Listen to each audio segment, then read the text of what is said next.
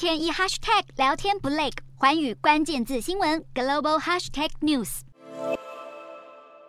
美国近年爆发停止仇恨亚裔运动，起因源自新冠疫情与亚裔关联的无名化标签，导致与亚裔相关的仇恨犯罪在近年急剧上升。纽约市警察局表示，此类反亚裔的犯罪案件在2020年和2021年间，也就是新冠病毒大流行期间，数量暴增了超过百分之三百五十。包括去年二月发生的曼哈顿华埠居民李尤娜遭无家者尾随杀害的案件，已经引起美国亚裔族群的高度警戒。除了安装许多监视器，提高住家附近安全，亚裔社区也兴起自卫防身课程。另外，纽约市的公立学校将在下学年开始教授有关亚裔美国人的历史，也正积极推动法案，在全国展开相关教育课程，希望能够促进理解，减少排外与歧视。